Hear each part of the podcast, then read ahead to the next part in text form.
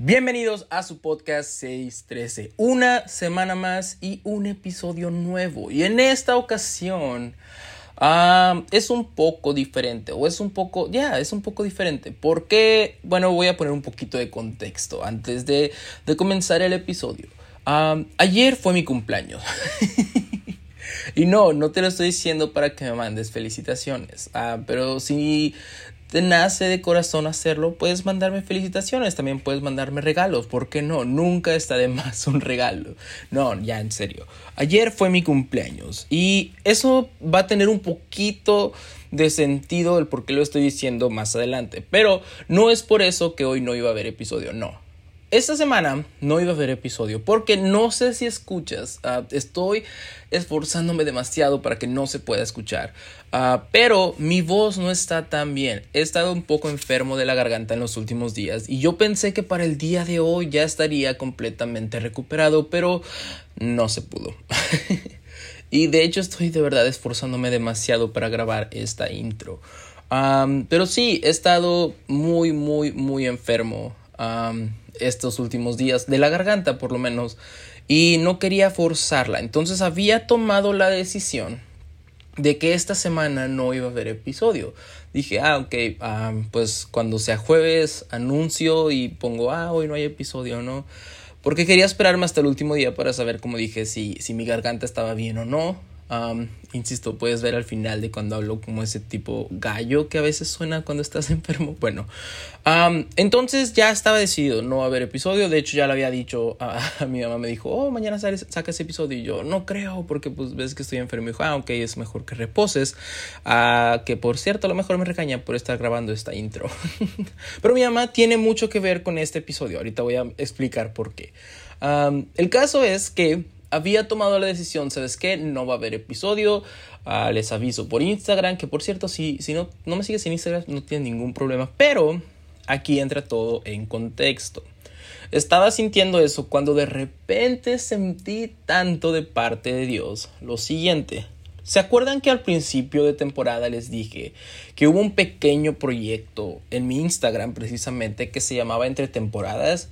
Que servía como un proyecto alterno al podcast que fue como ya ese receso entre la segunda y la tercera temporada. Bueno, en mi Instagram publiqué tres videos o tres pequeños episodios más casuales, más cortitos, ah, que no eran tan largos y mucho menos largos como los que hemos tenido aquí en el podcast esta última temporada, eran más, más pequeños, que me habían gustado mucho y se acuerdan que les dije que de, por lo menos dos de esos tres episodios quería como tratar de extenderlos un poquito más para sacarlos en un episodio del podcast. Bueno, este que van a escuchar hoy, no, este me gustó mucho como quedó. Fue muy cortito, fue al grano, fue conciso y aparte comencé a sentir de parte de Dios que podría servir como cierre a lo que empezamos a hablar la semana pasada o a lo que hemos estado hablando en los últimos ah, episodios, que era como sobre procesos, sobre dolor, sobre ya está sufriendo aún cuando estamos en las manos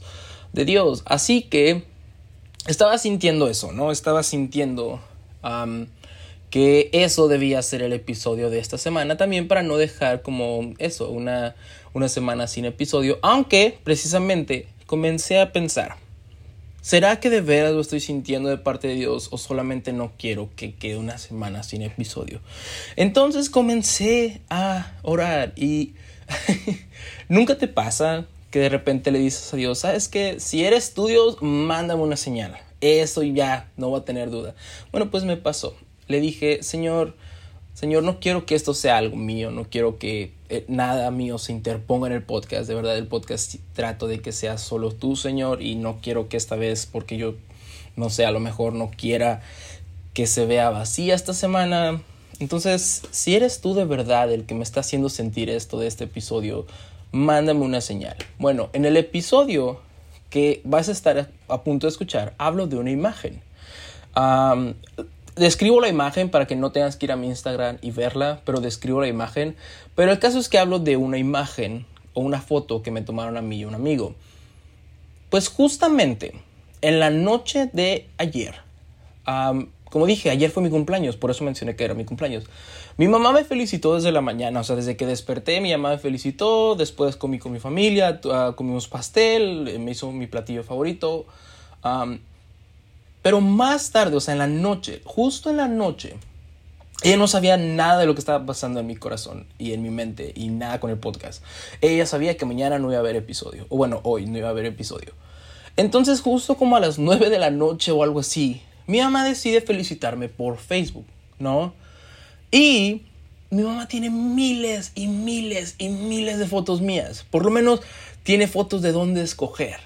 Y ni siquiera tenía esta imagen, la tuvo que sacar de una página donde subieron esta imagen. Pero a ella le nació felicitarme con esta imagen donde estoy yo abrazando a mi amigo, que es la misma imagen de la cual hablé en este episodio que estás a punto de escuchar. Entonces fue como, ok señor, creo que esa fue la señal, creo que esa es la confirmación.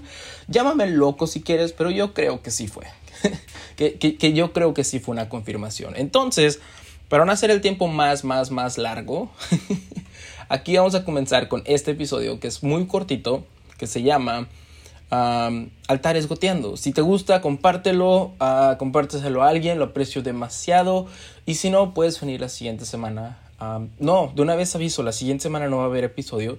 Es así porque no voy a estar en la ciudad, voy a estar fuera, pero regresamos en dos semanas. Así que, bueno, aquí comenzamos ya el quinto episodio de 613, temporada número 3, Altares Goteando.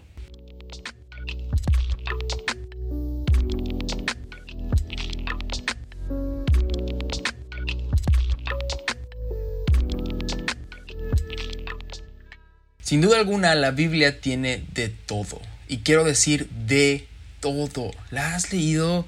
De verdad te invito encarecidamente a que la leas, porque de verdad vas a encontrar cosas impresionantes, desde momentos épicos como la pelea de David contra Goliat, ¿no? Ese gigante que pelea contra un simple pastorcito, pero que termina siendo derrotado hasta versículos aparte que parecen no tener importancia, como lo es Juan 7:58. Te lo dejo de tarea. Ah, porque, ves, Juan 7:58 es el último versículo del capítulo 7, pero es el primero de una historia importantísima, pero ni siquiera está en el capítulo 8 sino que es el último del capítulo 7. Pero bueno, ya hablamos de ese en un episodio del podcast, el cual se llama 613 y te invito a escucharlo. Terminamos la segunda temporada y sí, era hora del comercial. bueno, hoy quiero hablarte de una escena en la Biblia, una escena en la Biblia que me parece muy graciosa. De verdad, me parece muy, muy divertida. La historia de donde sacaremos esta escena es una de mis historias y uno de mis personajes favoritos.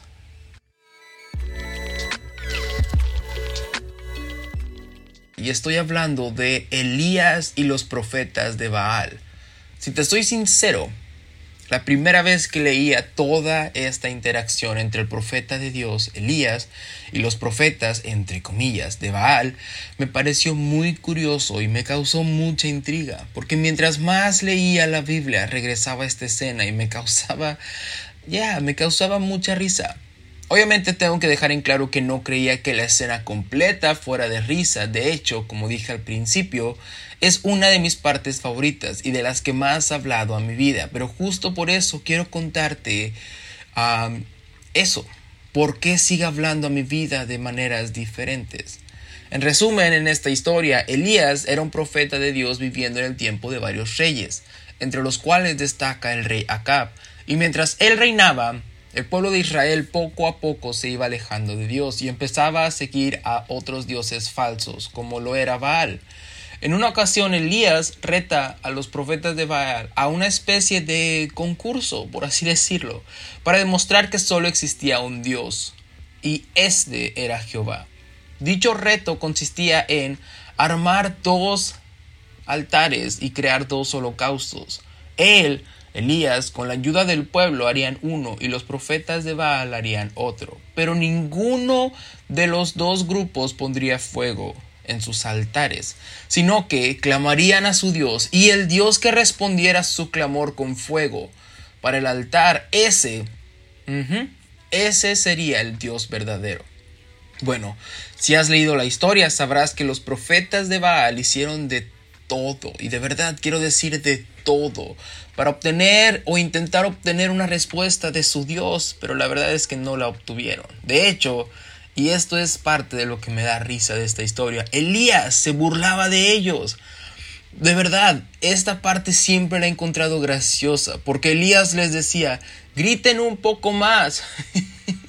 Tal vez está dormido.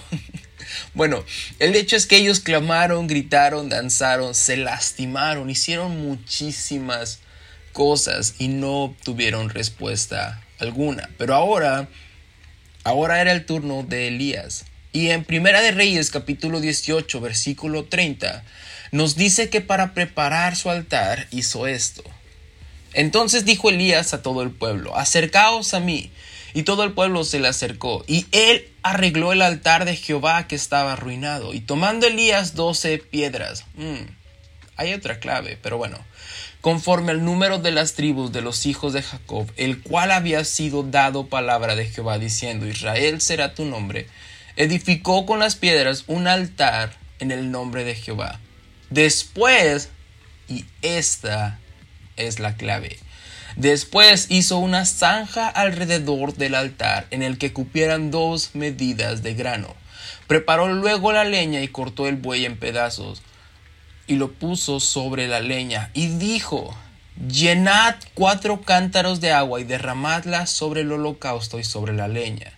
Y dijo, hacedlo otra vez y otra vez lo hicieron. Dijo aún, hacedlo la tercera vez y lo hicieron una tercera vez de manera que el agua corría alrededor del altar y también se había llenado de agua la zanja.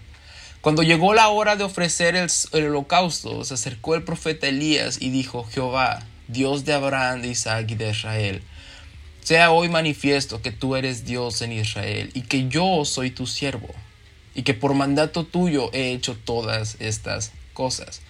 Respóndeme Jehová, respóndeme para que conozca este pueblo que tú, oh Jehová, eres el Dios y que tú vuelves a ti el corazón de ellos. Entonces mm, cayó fuego de Jehová y consumió el holocausto, las leñas, las piedras y el polvo, y aún secó el agua que estaba en la zanja. Viéndolo todo el pueblo se postraron y dijeron, Jehová es el Dios, Jehová es el Dios. Y ves, esta historia siempre, siempre me había hecho pensar que, que el hecho de que Elías mandara derramar agua sobre el holocausto era una especie de reto contra los profetas. Porque así se ve, ¿no? Porque se ve que Elías sigue burlándose de ellos, como cuando les dice, griten más fuerte. Y ahora en manera retadora pareciera que, que por eso lo hace. Ok, pónganle agua a la leña para que vean que aún así Dios puede. Pero no fue hasta hace unos meses que estaba mirando una imagen que nos tomaron a un amigo y a mí en el altar, que empecé a verlo de manera diferente, que empecé a ver esta, esta historia o esta acción de Elías de manera diferente. Y creo que puede interesarte. Porque estaba viendo esta foto y recordé todo lo que Dios había hecho ese día en mi corazón. Esta foto, para dar contexto, y creo que la vas a estar viendo en el video, es una foto que nos tomaron a un amigo y a mí cuando pasamos al altar después de una conferencia muy bonita que hablaba sobre el dolor. Y en un momento sentimos que teníamos que abrazarnos. Entonces, nos abrazamos y llegó este momento lindo donde Dios tocó nuestro corazón y estaba recordando todo lo que Dios había hecho en nosotros en ese momento, pero sobre todo recordé que en esa ocasión, como en muchas otras, el altar, que era donde él, donde él y yo estábamos, cuando nos paramos estaba un poco resbaloso, porque nuestras lágrimas habían rociado todo el suelo. De hecho, si ves la foto, mi cara no está nada presentable. ¿Por qué? Porque estoy llorando y estoy llorando moco tendido. y te preguntarás, ¿eso qué tiene que ver con la historia de Elías? Tal vez nada. Realmente tal vez no tenga nada que ver y, tal vez este video ni siquiera tiene ningún sentido. Tal vez, ya, tal vez me estoy haciendo imaginaciones, tal vez estoy haciendo especulaciones que no tienen nada que ver o tal vez solo tal vez, y quiero que imagines esto por un momento. Tal vez Elías nos estaba regalando, nos estaba mostrando, nos estaba presentando una imagen de lo asombroso que, que es un altar goteando. Porque ves, la lógica dice que la leña debe estar seca para encender el fuego. Pero en lo espiritual, a veces Dios responde cuando los altares están goteando, cuando los altares están húmedos, cuando están llenos de agua, cuando hay altares que gotean. Altares que gotean porque ya no pueden más. Altares que gotean porque no saben cómo presentarse delante de un Dios santo con su pecado en ellos y están avergonzados. Altares que gotean porque sus familias están destruyendo poco a poco y no saben qué más hacer. Altares que gotean porque sus corazones están lastimados, que gotean porque tienen miedo al futuro. Altares que gotean porque no tuvieron la mejor de las semanas y llegaron sin fuerzas, que gotean porque sienten que no valen y que el poco valor que tenían se fue con esa persona que los abandonó. Altares que gotean porque su enfermedad está pudiendo más que ellos y cada día tienen que sonreír como si nada estuviera pasando. Altares que gotean y gotean y gotean sin palabras porque a veces ya no saben qué más decir. Altares destruidos, altares que claman por una respuesta del cielo, pero aquí está la esperanza. Altares que gotean clamando al único y verdadero Dios, al que responde con fuerza, al que responde con poder, al que responde con amor y gracia, al que responde conforme a nuestra necesidad, al que responde y seca toda gota de lágrima con misericordia. Aquel que consume pero que no mata.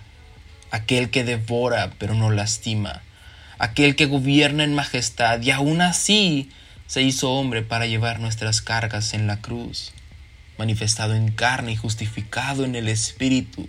Visto de los ángeles, predicado a los gentiles, creído en el mundo, recibido arriba en gloria y que responde cuando los altares están goteando.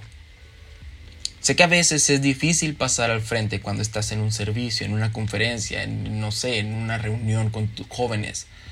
Porque, ¿qué van a decir si yo paso y me pongo a llorar y, me pongo a clamar y me, me derramo ahí, me quiebro, me quebranto?